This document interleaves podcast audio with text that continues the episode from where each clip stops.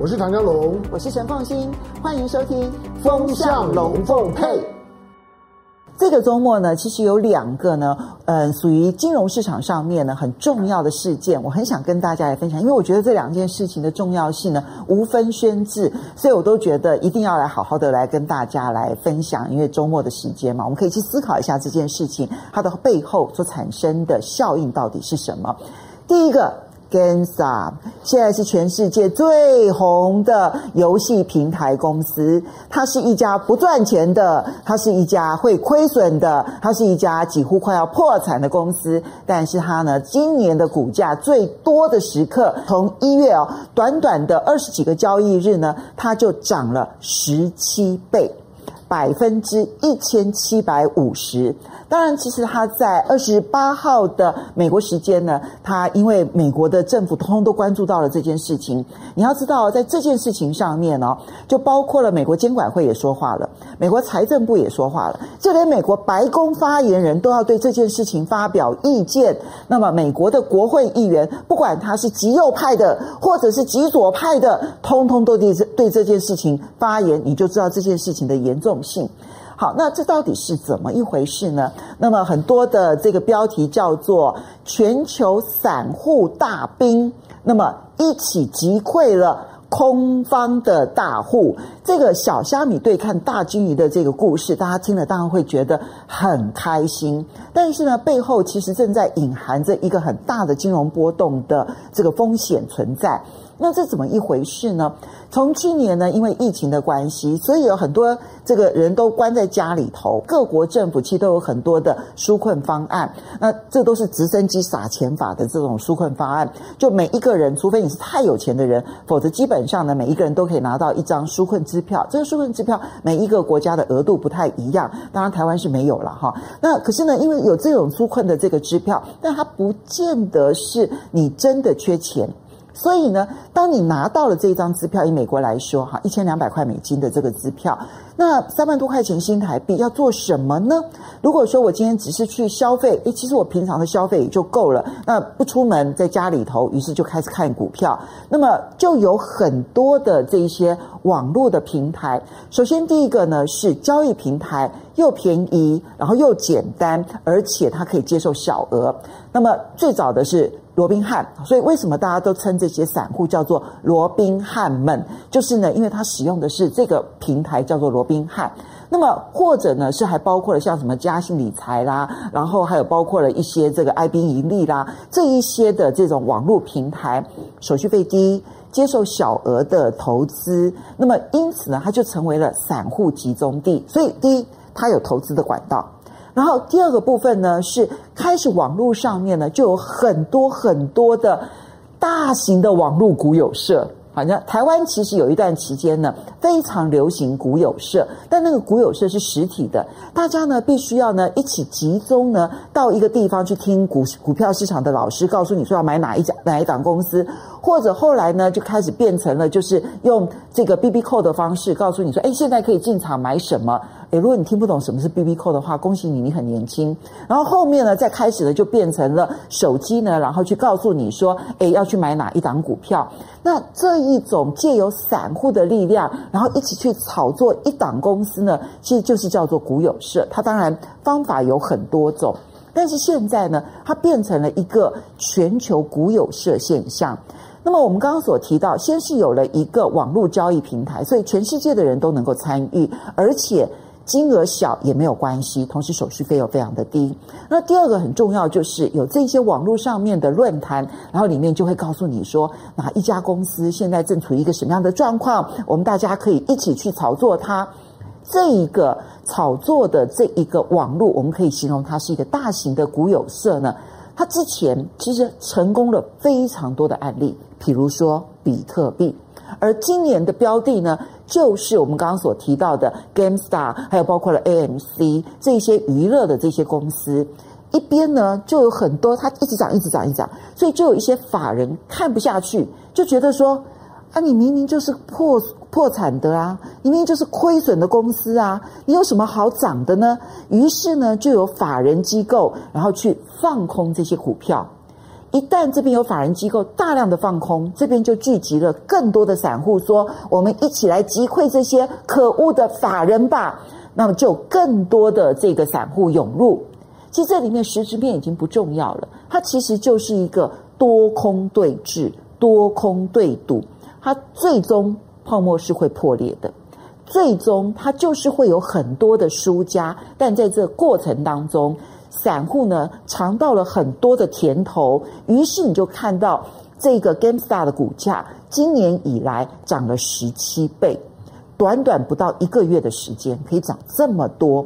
那么，在二十八号的这一个美国股市当中呢，因为监管单位喊话了，说是应该暂停交易三十天。那纽约证交所呢，其实也开始关心这件事情，它没有真正的停止交易。但是呢，就包括我们刚刚所提的这一些交易平台，比如说 Robinhood 啦，比如说这一些这个低手续费的这些平台，他们就开始自我自律，然后呢，去管制这一些交易的时候的额度的限制啦，还有贷款的限制啦。于是他们的股价就立刻的崩跌三分之一，甚至于腰斩四成。就这一些妖股，就在一天之内呢，就可以跌一半。跌三分之一，跌这么的多。当然，现在这一些这个散户们呢，已经看准了下下面的一个标的。他他们看准的标的呢，其实就看到它的股价确实短期之内呢，就立刻出现了很短时间的暴涨。那么，我怎么去关注这个现象呢？它其实真的是全球型的股友社。为什么讲它全球型啊？因为它不是只有美国的股友呢在关注这件事情。其实呢，他们后来去分析那个网站呢，讨论的论坛呢，背后的族群呢，发现来自全世界各地，而印度的当冲就占了百分之十五。它不是一个美国单独的现象，它会变成全世界的现象。其实全世界啊，这种网络泡沫炒作呢，它的故事已经是有几百年的历史。最早从荷兰的郁金香的这个花的这个种子的炒作开始，最后炒到了天价之后呢，一夕崩溃，那么很多人都破产，然后就造成了很多的社会问题。其实炒作的方法不同，炒作的标的不同，但它最终结果都是一样，它最终一定造成社会问题。因为它一定会吸引了更多的人去进入这样子的一个投机，今天赚百分之二十，明天赚百分之三十，从账面上来讲，觉得自己非常的富裕，然后于是呢就会滚更多的资金进去，而这个滚更多的资金，如果你没有办法及时抽身的话，你成为最后一个老鼠，那么这个时候呢就是血本无归，因为我刚刚提了，这些公司没有实质面。既然没有实质面，它到最后终究会崩跌到你几乎是血本无归，就跟当年的郁金香的这个球根是一模一样的一个状况。它到最后的情况会如何？这个我们历史上面可以看到，但跟历史不同的是，因为它是全球性的现象，所以它就势必会造成全球性的金融波动跟全球性的社会问题。全球性的金融波动是。如果这边有一边，他因为在这个投资上面，他可能赌输了方向，于是他就亏了大钱。而当他亏了大钱，他就必须要在其他的市场卖出，或者是去采取行动，他才能够转换成现金去补他这一部分补不足的亏损。那么，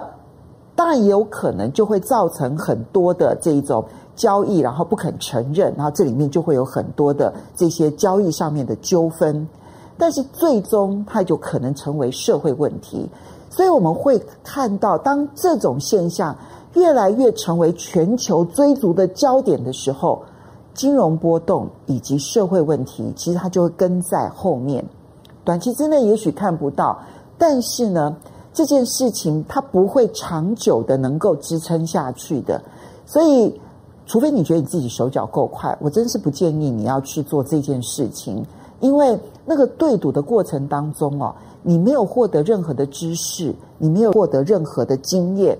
没有知识值，没有经验值，到最后其实沦为一场空，那种空虚感是很难让人接受的，更不要讲说这里面如果亏损了，所产生的金融效应的影响是极为严重的。这也是为什么美国财政部跟美国监管单位要一定要出来喊话，看这样子的一个问题，因为这个问题在历史的经验里头，它永远最后会变成极为严重的社会问题。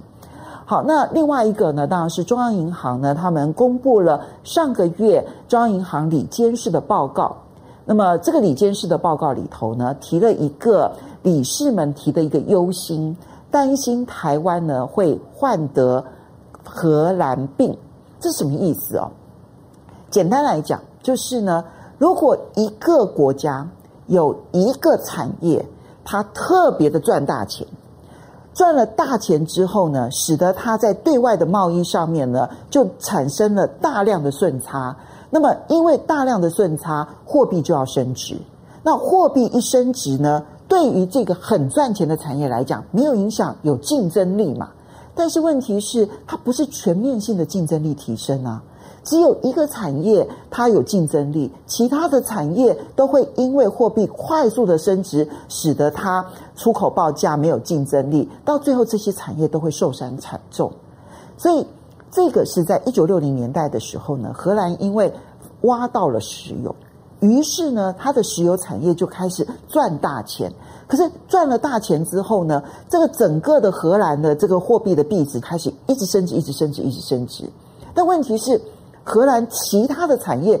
没有办法接受这样子的升值，这种升值的条件之下，它是会倒闭的。于是，荷兰的很多的传统产业，尤其是出口的一些制造业，就全死成一堆。然后呢，荷兰的这一些制造业呢，就从此一蹶不振。荷兰其实因此付出了惨重的代价。表面上看起来蓬勃的一个市面荣景，但是呢，一个产业的独好，可能导致其他所有产业的毒药。那台湾没有挖到石油，但台湾的半导体大家都知道好得不得了，这是事实。你看到半导体所有的产业今年的投资资本支出呢，都要增加百分之五十以上。其实不是只有台湾呐、啊，神送呢，其实他们最新的这个报告也显示，他们今年的投资的资本支出在半导体的部分要年增百分之四十以上，所以台积电也要增加资本支出，联电也要增加资本支出，神送也要增加资本支出，半导体太亮丽了，我们的半导体非常的好，就支撑着台湾的经济。表面上是一片荣景，不管是国发会的指标、台湾经济研究院的指标，都亮出了绿灯，甚至于是代表有一点点偏热的黄红灯。好啊，好的爆！但问题是，只有半导体好啊，其他的产业在半导体极好的情况之下，是经不起新台币升值的。那么。台湾会不会面对一个现象，就是因为半导体太好，它就拼命的升值，而半导体的好的升值的结果是半导体承受得了，而其他产业全死光了呢？这就是所谓的荷兰病。台湾会不会面临这样的状况？其实我们现在很大的考验，因为一方面呢，我们的其他产业在跟上半导体的好上面，其实是有脚步步履蹒跚的。所以，现在半导体的独好成为其他产业的毒药，这件事情是台湾一个很让人担心的一个现象。而第二个很重要的问题是，因为台湾的半导体太好了，那以至于让全世界都发现到说，哇，我们好像太依赖台湾了，这样不行。我们现在呢，不能够再那么依赖台湾，我们要把半导体产业拿回来，要有半导体自主。你看到美国现在要发展自主的半导体的一贯的这个一条边的发展，欧洲德国法国现在呢也要大量的去投资建立他们半导体的自主性。那大陆更不用讲了，中美之间的这个科技战当中，发现半导体是其中的主轴。所以如果美国也要发展自己的半导体自主，欧洲也要发展自己的半导体自主，大陆也要发展自己的半导体自主，台湾这种。半导体独好的局面能够撑多久？所以中央银行的理事会提出荷兰病的一个呼吁，但问题是，在我的经验里头，中央银行的理事的呼吁通常打水漂，就不知道大家能不能听得懂，或者能不能够听得进去了。好，这就是今天为大家剖析的两个很热门的金融新闻。那么非常谢谢大家的收看喽，我们下个礼拜再见。